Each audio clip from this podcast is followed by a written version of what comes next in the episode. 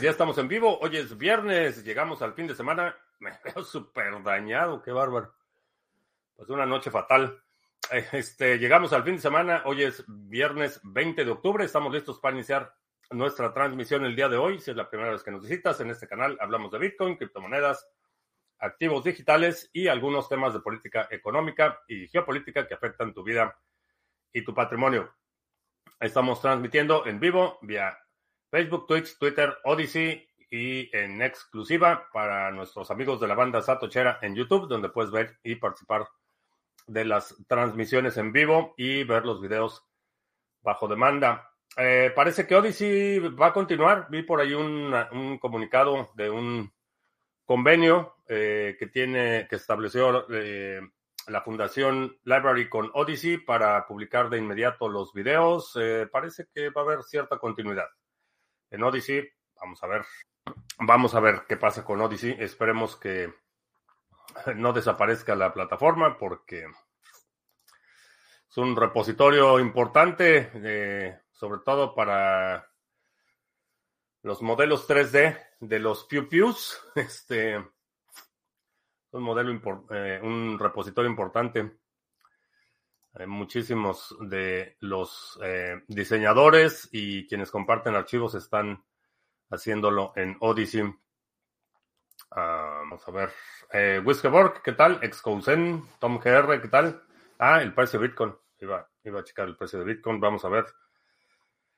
Bitcoin se está negociando en 29.510 a la baja. Bueno, eh, ligera baja. Llegó a los 30.000 y rechazó el precio pero está en 29.512 en este momento, eh, lo cual me permite decir que tenía razón, que estábamos más cerca de los 30 que de, los 23. Eh, no pensé que ayer mismo hubiéramos probado el nivel de los 30.000 y me parece razonable que haya rebotado, rechazado el precio casi de inmediato. No hay demasiado soporte a ese nivel pero se viene el fin de semana, se viene el fin de mes, mucha incertidumbre, que si aprueban los ETFs, que si no los aprueban, que si son buenos, que si no son buenos, muchas discusiones y muchas opiniones encontradas sobre el tema de los ETFs y el mundo, la paz mundial pendiente de un hilo. Este, bueno, no. No, ayer estuve leyendo ahí un par de eh, reportes un poco más detallados, más minuciosos de la situación y parece que no, este, puedo, puedo anunciar con cierto grado de confianza que no va a haber tercera guerra mundial. Este, no, por lo menos, bueno, no todavía, no en esta, no en esta instancia, no va a haber tercera guerra mundial. Eh, a pesar del discurso este, muy bravucón de muchos países, nadie le quiere entrar al toro. Este, nadie quiere, nadie quiere meterse en ese problema. Entonces, sí, muchas declaraciones, muchos manotazos en los escritorios y este, ya bastas y hasta aquí. Y exigencias de civilidad y exigencias de alto al fuego. Ah, la realidad es que no veo que ninguna, ninguno de los actores que podrían eh, eh, realmente eh, extender las, eh, los alcances del conflicto. No, no creo que se vayan a meter, francamente. Pero bueno, como siempre, ya sé que si estoy equivocado, me lo harán saber de inmediato, pero no, sospecho que, que no, eh, no es esta vez. Vamos a ponerlo en esos términos. Eh, Luis Subban, buenas en Chilezuela sobre la muerte de Library y con ello de Odyssey. Eh, ayer lo estuve comentando, no estoy seguro que Odyssey vaya a desaparecer. Eh, parece ser que Library, la empresa, sí, sí desaparece, se declara en bancarrota, pero hasta donde sé, ya había transferido la digamos que la custodia de la red del protocolo a la Fundación Library. La fundación no desaparece.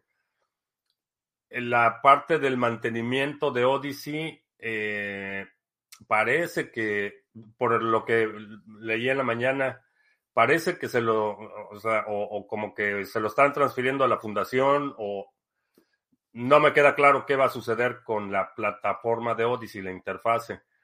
el protocolo puede seguir mientras haya gente minando, la cadena de library va a continuar. Eh, el almacenamiento es donde tengo la duda, porque aunque toda la información esté en chain, eh, físicamente, el bueno, electrónicamente, el repositorio de eh, los, archivos, no sé quién tiene la custodia de eso o, si es parte del proceso de liquidación que va a enfrentar la empresa, Library. Asumo que no, eh, sabiendo que han, estado peleando eh, eh, con la SEC por varios años, asumiría que tomaron precauciones para transferir esto a, a, a, la fundación. Ahora, si va a ser sostenible, viable, etcétera, esa es otra historia, pero vamos a ver. ¿Podría haber un fork de la base de datos del library? Mm, que sea open source en vez de seguir confiando en una empresa. Es que volvemos al punto de la descentralización del video. Particularmente para el video, porque es un modelo muy, muy demandante de ancho de banda. Si fuera una plataforma de blogging, por ejemplo, la realidad es que el almacenamiento es trivial. Eh, porque no requieres la efectividad el ancho de banda para la transmisión. En el caso del video, se requiere no solo el almacenamiento y que pues ahora con el video en 4K y formatos largos como este, este el almacenamiento consume una cantidad impresionante de, de, datos y esto es el archivo original que tiene que ser replicado y en, en distintos respaldos y necesitas hacer distintas versiones a distintas resoluciones, distintas compresiones. Entonces, por cada archivo o, por cada gigabyte de video que yo subo, por ejemplo, a lo mejor hay 15 o 20 gigabytes de eh, archivos, eh, respaldos, réplicas, este, downsamplings, etcétera, ¿no? Entonces, consume una cantidad de almacenamiento impresionante y consume mucho ancho de banda y es muy crítico el ancho de banda por porque estás haciendo streaming de, video. Entonces, a diferencia de una página web que si hay un delay, realmente no lo notas o, se tarda en cargar, no, no destruye por completo la experiencia. El buffering del video sí, es, lo hace intolerable. Entonces tienes esos dos problemas requiere una enorme cantidad de almacenamiento y requiere una enorme cantidad de ancho de banda. Y la pregunta es, ¿quién lo paga? Tú como usuario vas a tener tu server como las redes de torrent, por ejemplo, donde tú tenías tu servidor, tú estabas sirviendo archivos a otros usuarios, eh, usuarios estaban, eh, estabas en, en, el archivo o, en el directorio de torrents publicabas tu dirección y la gente iba a tu computadora y descargaba archivos de tu computadora con tu ancho de banda. Mm. ¿Quién asume el costo? Esa es la pregunta. Eh, se ha retirado mucha cantidad de los exchanges de BTC. ¿Qué te parece? Me parece que no se ha retirado lo suficiente. Eh, me parece una buena práctica. Eh, si estás utilizando un exchange que retires de inmediato creo que es bueno. Ah, ¿Cómo la víctima puede cortar servicios de agua y luz de los atacantes? ¿Cómo lo puede hacer?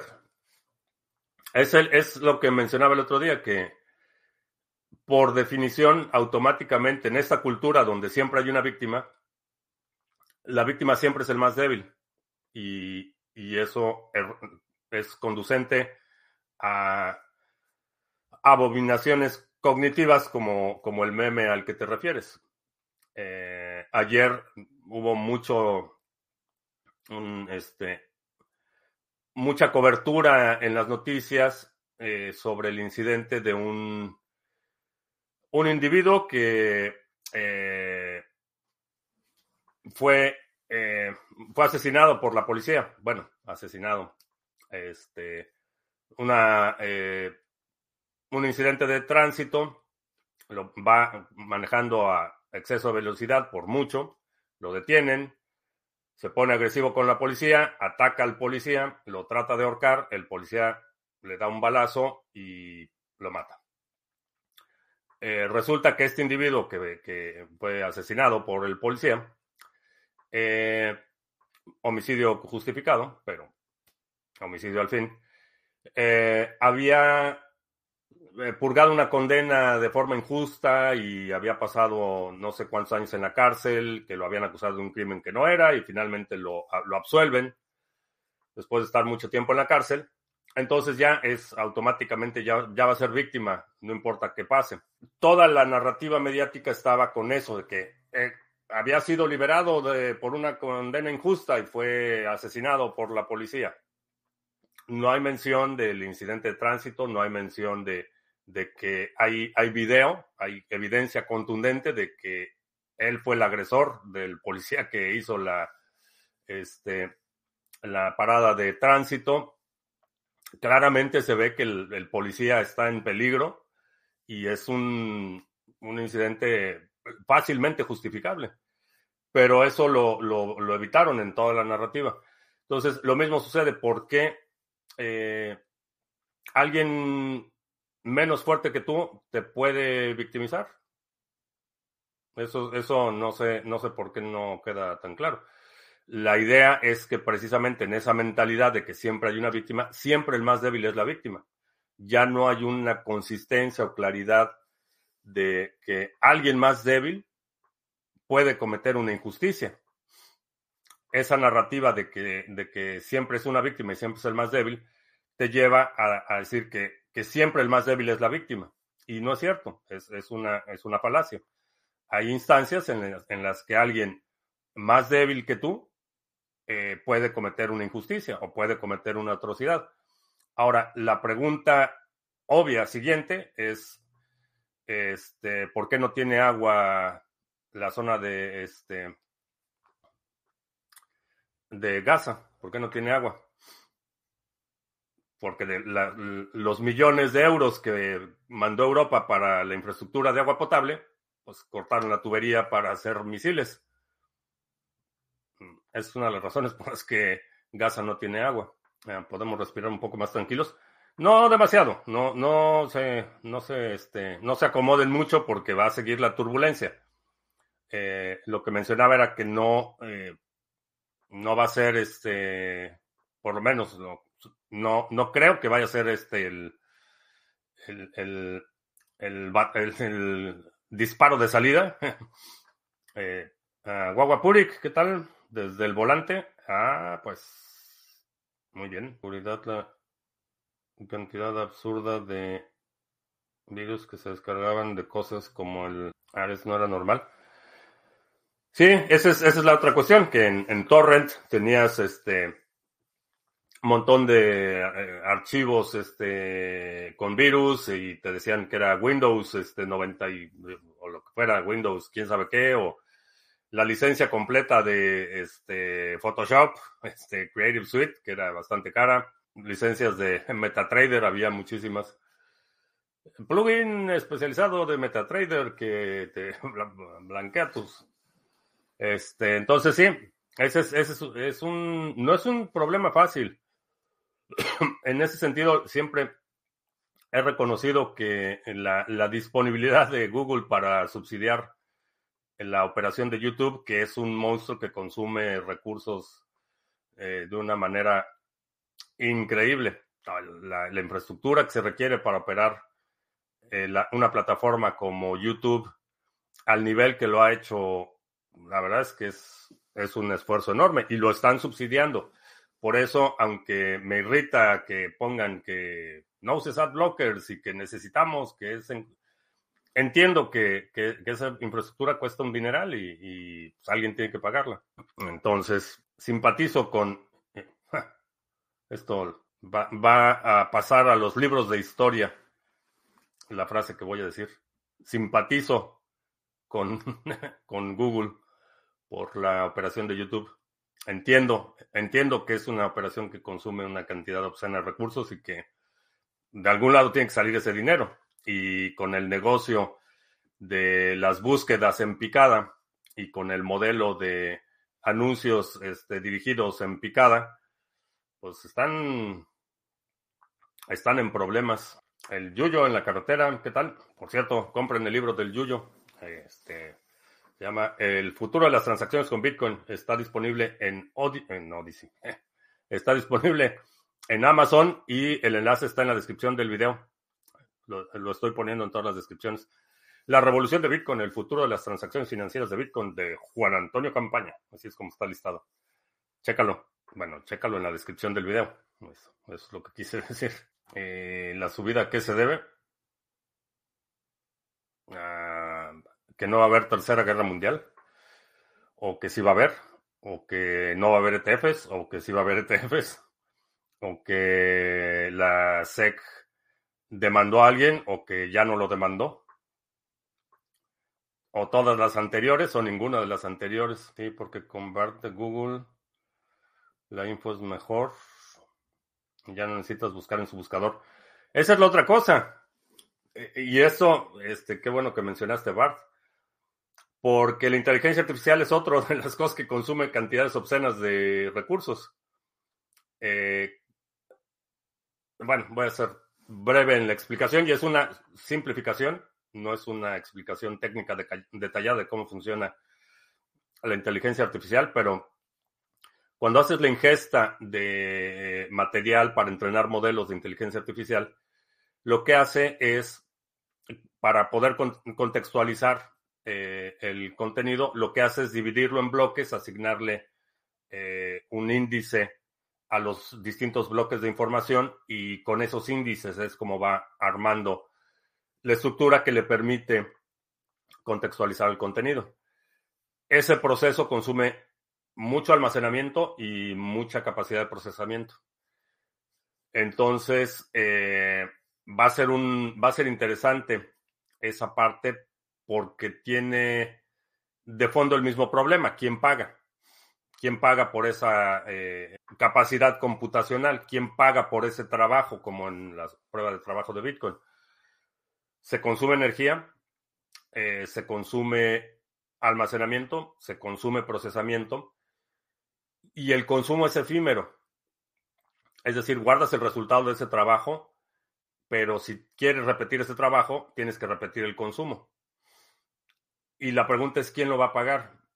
O cómo se va a pagar. Ahorita prácticamente todos los modelos que hay que funcionan y que no son este, simplemente un, eh, una forma de colectar este, tarjetas de crédito y correos electrónicos, los que funcionan, eh, los pagas. O sea, tienes que pagar por ciertas instancias o créditos que le llaman. Este, que no sé por qué me, me recuerda a, películas de cierta ficción donde el dinero se convierte en créditos. Este, pero bueno, eh, pagas ciertos créditos y con eso eh, estás absorbiendo el costo proporcional de la actividad o de la instancia que estás invocando, del prompt que estás haciendo. Interesante, pero volvemos al punto que está reemplazando un negocio de prácticamente cero costo y, con costo decreciente, porque realmente para todo el negocio de la búsqueda, eh, el costo eh, de operación es bastante reducido, es bastante limitado comparado con los otros dos modelos, el modelo de, de Google con el video y el modelo de la inteligencia artificial con BART. Así es que definitivamente va a ser interesante a ver si no Google se termina hundiendo relays peer-to-peer, así que entren virus con, como Bitcoin y Nostr. Bueno, lo puedes hacer. Eh, de hecho, los nodos, eh, los nodos, la red peer-to-peer de Bitcoin funciona así. Si hay un actor malicioso, los nodos lo pueden aislar de la red. Es una forma de hacerlo. Eh, y con NIM también usa relays para comunicaciones. sí, Sí, nada más necesitas tener a nivel del protocolo eh, un mecanismo para eh, penalizar o aislar a los malos actores. Por ejemplo, Torrent no tenía. Eh, no había tal cosa en el protocolo de Torrent. Sergio, en Barcelona, que cuando voy, el próximo año. este año voy a estar en El Salvador, la primera semana de noviembre voy a dar la conferencia de Bitcoin y balas en El Salvador. A ver si ahora sí me contesta el presidente de El Salvador cuándo van a tener la segunda enmienda. voy a ir ahí a tocarle que me conteste. Este, como, este, como reportero de espectáculos, voy a ir. Señor, señor, señor, este, ¿cuándo va a haber segunda enmienda? Eh, voy a estar en, y no sé, a lo mejor está en NIFI lo de Buenos Aires para el, eh, la primera semana de noviembre también. Pero Barcelona, eh, febrero. Creo que va a ser para febrero. Teoría, si compras tarjetas de regalo en Bitrefill, ¿se deberían pagar impuestos? En teoría, sí. Depende de dónde estés. Eh, en muchos países eso es una permuta. Así como va Google, dentro de poco pondrán anuncios en BART. Si no estás pagando tú por el servicio, sí. Esa es, la cuestión. Alguien, alguien tiene que pagar por ese servicio. Entonces, si no lo estás pagando tú, es muy probable que te van a poner anuncios. Suerte con Bukele. No, ni lo voy a ir a ver. Este, o sea, me, me, lo voy a seguir tuiteando, pero, pero no, no voy a ir a perseguir político. No tengo mejores cosas que hacer. No, tengo reuniones bastante interesantes en, en El Salvador. Ah, ¿Cuántas veces en estos siete años se ha tocado el tema de la posible tercera guerra mundial? Puro negocio y miedo. Eh, ya hubo dos, o sea que estadísticamente es posible que haya una tercera. Pero en los últimos siete años el mundo se ha transformado radicalmente. Hace siete años, cuando empezamos el canal, eh, Suecia, Canadá, Australia, Nueva Zelanda, eh, eran países modelo de democracias, eran países que eh, se utilizaban como ejemplo en todos los indicadores de bienestar, de progreso social, de democracia, de libertades, hace siete años. Ve cómo está ahorita Nueva Zelanda, cómo está Australia, cómo está Canadá, cómo está Suecia, el propio España en los últimos siete años. El deterioro ha sido rapidísimo y, y no debería sorprenderse. Has estado siguiendo estas transmisiones por algún tiempo. Desde hace años hemos estado hablando de, esta, de estos procesos acelerados, como en la medida que se incrementa la integración, que se, incrementa la capacidad de, eh, tránsito de información, cómo se han acelerado los procesos. Y desde el declive del imperio romano en el periodo clásico, que fue un proceso de 200 años, no fue, no fue un colapso de la noche a la mañana, como la narrativa este, hollywoodesca te haría pensar. Fue un declive de muy largo. Y lo mismo sucedió con imperios que le precedieron. Eran eh, procesos de, literalmente de siglos, los declives. Eh, eso en, eh, en, el siglo XIX empieza la aceleración de la comunicación, del tráfico, del tránsito, de la integración global. Entonces el declive de los imperios se vuelve mucho más rápido. Eh, entre finales del siglo XIX y, bueno, vamos al siglo XVIII, empezando por el siglo XVII, siglo XVIII, ese periodo de independencia de, o el colapso del imperio español, por ejemplo, un periodo de varias décadas. Eh, desde, diría, el, la Armada Invencible, el incidente de la Armada Invencible, que creo que es, eh, hay consenso de que ese es como que el punto de inflexión donde el Imperio Británico reemplaza al Imperio Español, la Armada Invencible. Eh, fueron varias décadas de ahí, desde ese incidente hasta que llega la, independencia de la última colonia, que realmente fue eh, Filipinas, la, guerra de Filipinas, o fue este digamos, 1830, 40 por ahí, ¿no? Que es realmente donde ya es el, declarado oficialmente muerto el Imperio Español. Surge el Imperio Británico y para mediados del siglo XX ya el Imperio Británico ya estaba este, muy deteriorado, ya la India, Pakistán, los territorios palestinos, eh, ya estaba desmoronándose para mediados del siglo XX. Y le llega su turno a Estados Unidos. Entonces el declive es cada vez más rápido, es cada vez más rápido, cada vez más rápido. Y en serio, ponte, ponte a, checar o analiza eh, cuál era la percepción o la reputación global que tenían los países que mencioné hace siete años y cómo están ahorita. Eh, está, está grueso. Inclusive, digo, a mí que lo he estado observando y que he estado hablando de esto, hasta a mí me sorprende la velocidad en la que se deterioraron las cosas. Este, todo este tema del manejo de la pandemia fue como que ponerle esteroides al, hombre increíble, al Hulk, le pusieron esteroides. Ah, ah, de la Bit, la Bitcoin. La Bitcoin. Sí me respondieron, pero sutilmente me dijeron que, pues, que mejor no, este, que mejor le piense otra cosa. Este, como que sí les dio frío, creo que sí les dio frío. Y no los culpo, es un tema controversial esperaría que alguien que propone este, el tema de la soberanía no debería estar espantado por eso, pero eh, me sugirieron ahí que colaborara con otro presentador para, este, no estoy seguro porque pues no quiero quitarle ahí la, eh, no quiero forzar a nadie que comparta el reflector ni nada por el estilo. Entonces, pues no sé, vamos a ver, vamos a ver, pero, pero bueno, dice el dicho, no hay dos sin tres. Pues sí, o sea, ya hubo dos, entonces la posibilidad de que haya una tercera, la tercera es la vencida, o, como decía Einstein, que este, no sé cómo vamos a pelear la tercera guerra mundial, pero la cuarta va a ser a palazos y a pedradas. En New York pasar una propuesta para que la gente que compre impresoras 3D demuestre estar limpio de antecedentes penales.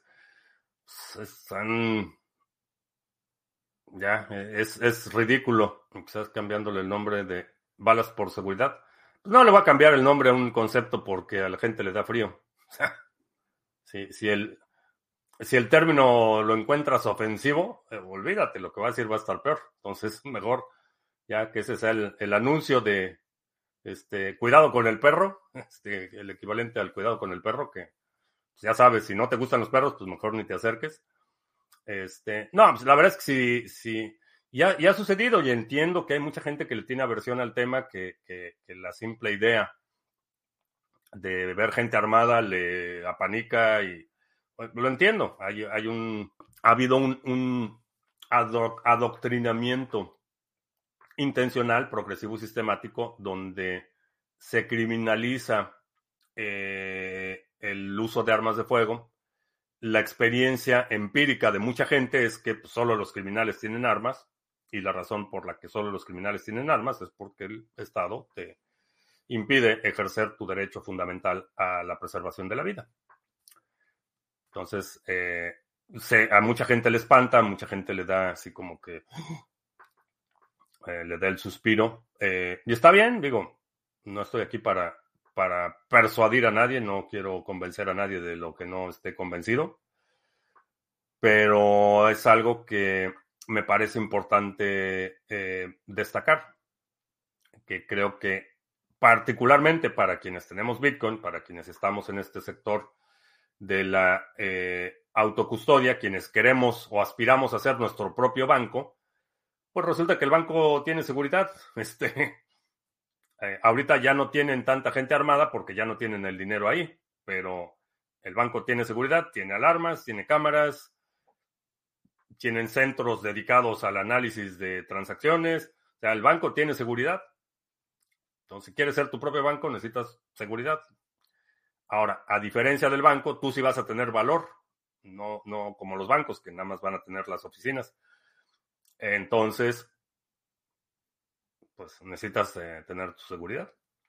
Y bueno, ese es así como que en un, en un nivel muy, muy elemental pero hay toda una eh, línea de pensamiento de, soberanía en la que la gente armada es más difícil de someter. Entonces, este, esa idea de que, de que la, el pacifismo es no tener armas es absurda. Eh, eso no es pacifista, eso es, indefenso. Este, entonces somos, somos pacifistas porque no, no queremos armas. Pues eso no es ser pacifista, eso es ser indefenso.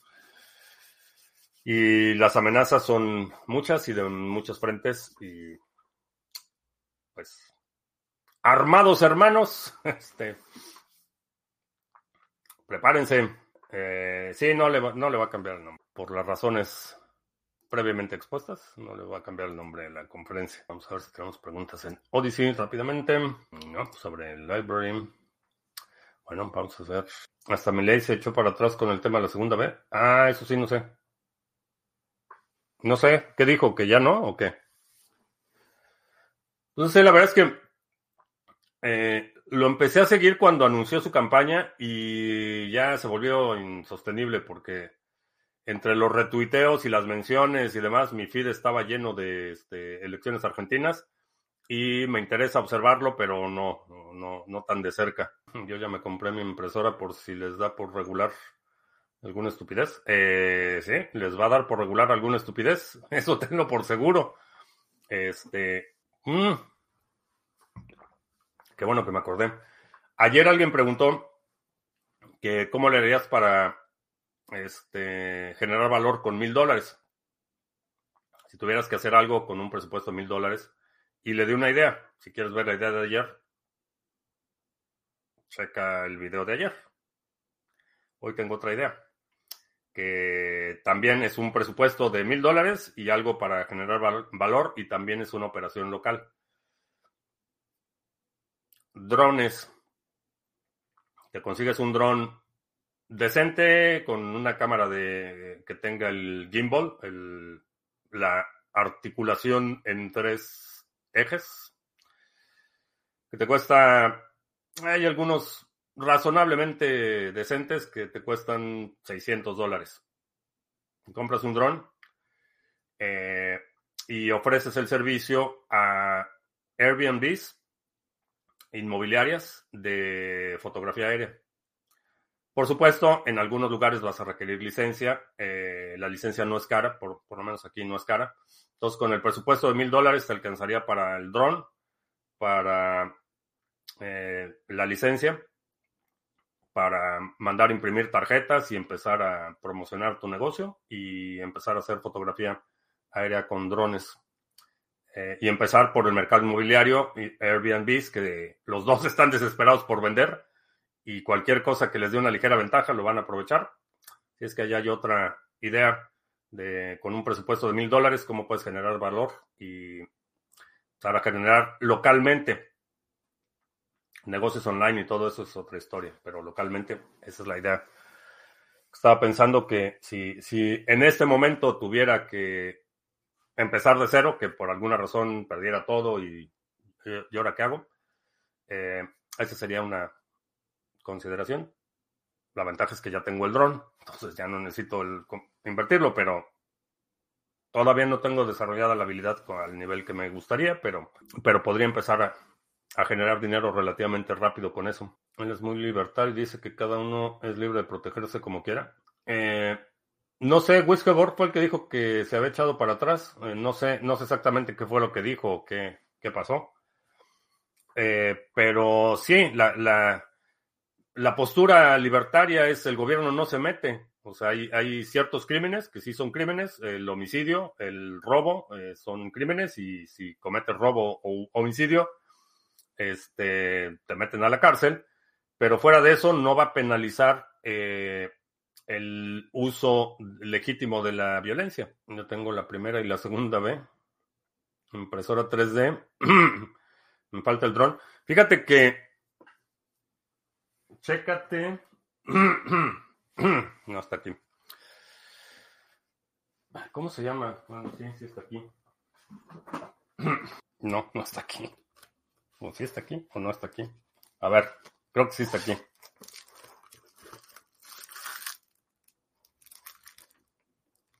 Sí. Chécate esta marca de drones. Eh... No, pues no se ve. Perdón, perdón. Está aquí un poco complicado. Ah, pues aquí tengo la.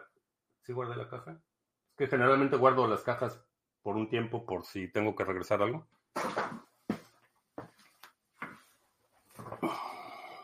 Chécate este, esta marca de drones. Este, Tienen modelos bastante razonables de precio. El que compré es el más baratito, es así como para que si lo destrozo no me cause demasiada angustia. Pero tienen, tienen un modelo bastante interesante y estuve, lo que estuve investigando. Eh, buena capacidad en términos de batería, de alcance. Este, las baterías no son tan caras. La calidad del video con este que tengo pues es eh, decente para empezar, para aprender, pero ya se vienen las ventas de Black Friday. DJI, eh, no sé, DJI, el problema es que está súper coludido con Está muy emproblemado DJI. Vamos a ponerlo así.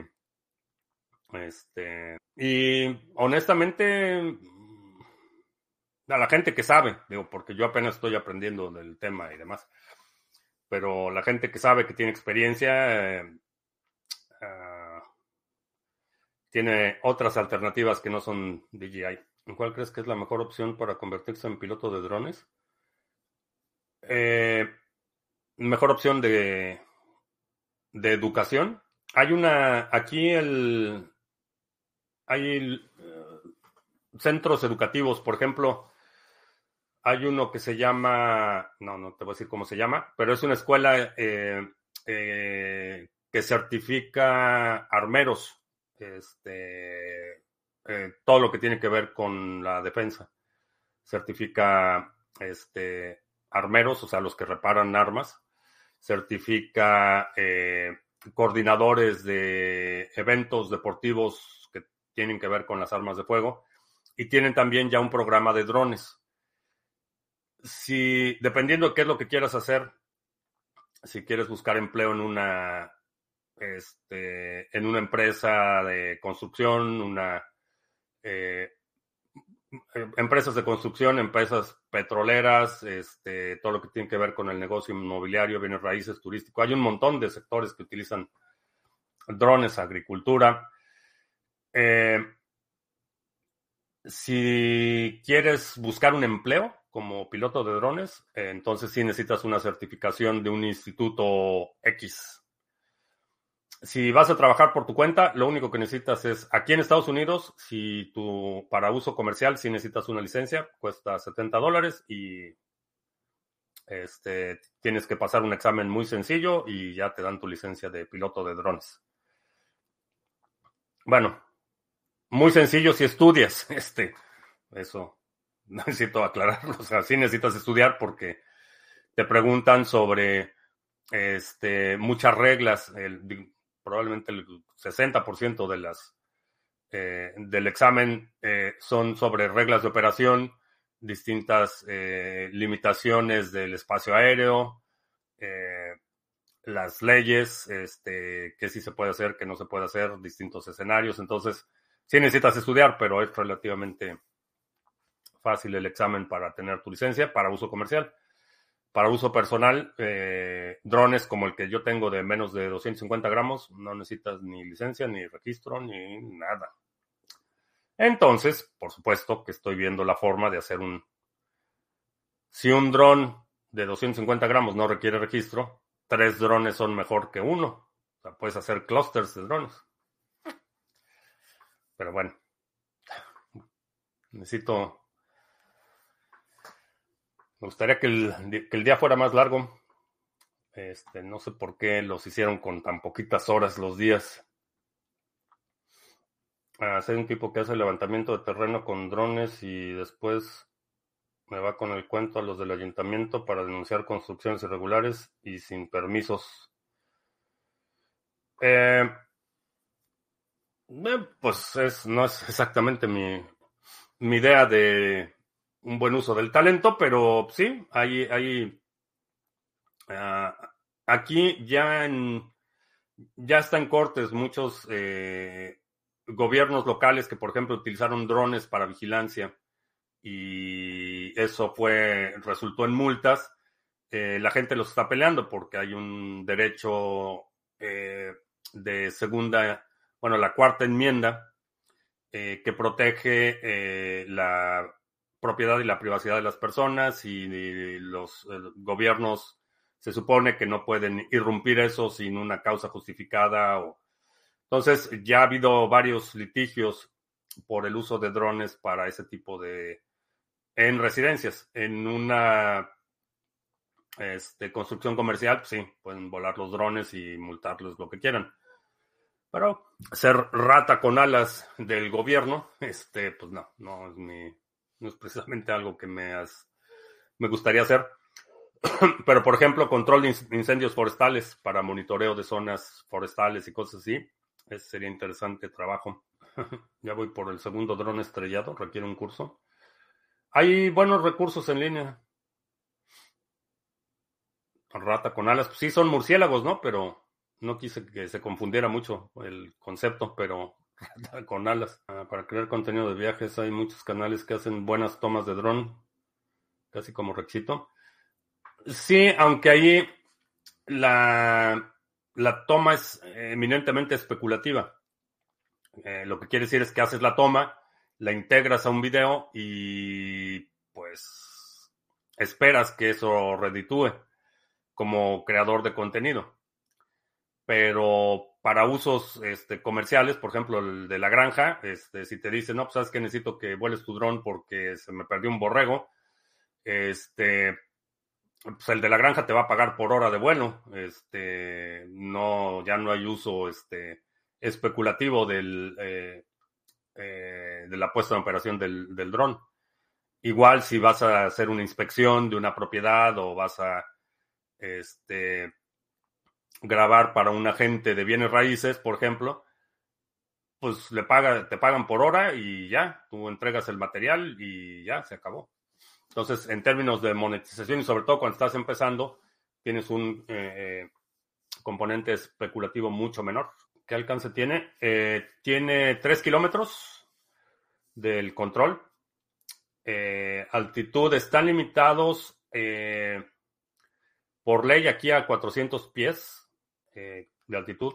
Pueden volar mucho más alto si, si haces un poco de ingeniería. Pueden volar mucho más alto que eso, pero por ley están limitados a 400 pies de altitud. Y autonomía, dependiendo de las condiciones, entre 16 y 25 minutos. Me gusta la idea del dron. Pues para ti, Yuyo, que te la pasas en la carretera, a lo mejor sí sería buena, buena opción. Como veo, Ardor. Hace mucho que no lo veo. Tiene, hasta ahora que lo mencionas, tiene años que no escucho de Ardor, no sé ni en qué van. Eh, para los que no sepan la prehistoria de las criptomonedas, Ardor fue el fork de Next, NXT, pero tiene años que no escucho nada de, de en qué van. ¿Qué dice el intro de, de los podcasts? Dice Silence Scan, que es algo que se hace cuando vas a iniciar una grabación se escanea un tramo del sonido ambiental para después, si es necesario eh, filtrar sonido ambiental, lo puedes aplicar. Silence Scan. Que por cierto ya necesitamos renovar esa histórica. Sí, pues no sé, tiene. Tiene años que no escucho de Next. Ah, bueno, los anuncios. Servicio de drones. no, no, ese no va a ser el anuncio. Servicio de drones, el Yuyo. Este los mandamos a volar. Eh, si te perdiste el evento en vivo en México, eh, tuvimos el 23 de septiembre, estuve eh, dando una conferencia presencial en México. ya están disponibles las grabaciones, puedes acceder a las grabaciones. son tres sesiones, una en la que hablamos de el universo de DeFi en Cardano, otra actualizada de administración de portafolios y la metodología de análisis de criptoactivos. Hablamos de inteligencia artificial, el impacto que va a tener en el análisis hablamos de, hicimos una presentación de un proyecto súper secreto que pues, está en las grabaciones. Así es que si quieres checar las grabaciones, ya están disponibles en la tienda de criptomonedastv.com, diagonal tienda, ahí están las grabaciones. Y eh, intercambios cripto a cripto sin KYC, eh, que es cada día más importante. Eh, checa el exchange de Criptomonedas TV en exchange.criptomonedastv.com. Bastante fácil, bastante rápido y sin dar información personal. Y como siempre, ya sabes, checa la página sargachet.cloud y NIMSwap. Terminó bastante bien la, el, último epoch de Cardano y las rondas de NIM. Va bastante bien, va bastante bien. Mañana viene Vitalik a la Ciudad de México, hay un evento de Ethereum. Eh, sí, sí vi que Ethereum tiene su evento allá en México. En la gran mayoría de los países de Sudamérica hay que registrarlos y tener licencias para pilotearlo de manera recreacional. Además, no se puede volar en la gran mayoría de los lugares de las ciudades. No sé, eso eh, necesitas checarlo país por país porque hay distintas regulaciones. Ahora, en términos de, de licencia, no soy fan de la intervención del gobierno. Ah, sin embargo, en cuestiones como la aviación, pues lo entiendo, entiendo la, el razonamiento y efectivamente no me gustaría que, este, que hubiera este, cosas extrañas volando sobre mi cabeza, ¿no? Entiendo la, necesidad eh, de tener cierta, cierta, cierto orden en el tráfico aéreo por las consecuencias que puede tener. a final de cuentas son, son objetos que pueden incendiarse, que pueden causar desastres eh, y bueno, pues, no soy fan de los gobiernos, pero entiendo por qué la idea de registrarlos. Ahora, entiendo la idea de por qué registrarlos y entiendo también que a veces es necesario volarlos sin que puedan ser identificados o medidas de contravigilancia que se pueden tomar con los drones. Pero pues digo, la, la, la, idea del para uso comercial, pues sí, a lo mejor vas a necesitar una licencia de la misma forma que si si cocinas para tu familia, pues no necesitas ninguna licencia. Si quieres poner un restaurante y, le vas a vender comida a la gente, pues sí, vas a tener que lidiar con la burocracia y con la extorsión y compartir el producto de tu trabajo este, bajo amenaza de violencia con el gobierno. Pues sí, eso va, va a tener que suceder. Pero eso también elimina mucha competencia. El hecho de que se requiera registro y licencia, elimina mucha competencia. Creo que eso, aunque no es, eh, no es la intención y no es algo que promovería eh, como algo deseable, es una de las consecuencias no deseadas de, eh, de la burocracia, que desincentivan la actividad económica. Sin embargo, pues tienes menos competencia. digamos que una un efecto secundario. Tienes menos competencia. Y si tienes una certificación de una escuela con cierta reputación, ya, no me den más ideas, no me den más ideas porque ya tengo, ya tengo demasiado que hacer, ya no necesito más ideas. Estoy planteando aceptar Bitcoin en una cafetería, ¿realmente me daría alguna ventaja? Eh, sí, vas a traer Bitcoiners. Eh, si tienes una cafetería, acepta Bitcoin y haz un Bitcoin Meetup una vez al mes y ya. Eh, si no pides licencia, lo máximo que te pueden hacer es que te tumben el dron de un disparo. Mm, no necesariamente. Este, eh, Lucas, eh, mándame un correo porque estamos. Mándame un correo porque estamos viendo un.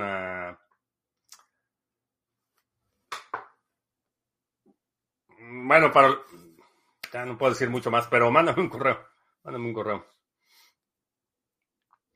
Ah, cuando montas un negocio hay que tener una parte del presupuesto eh, para sobres, pues sí, sobres amarillos.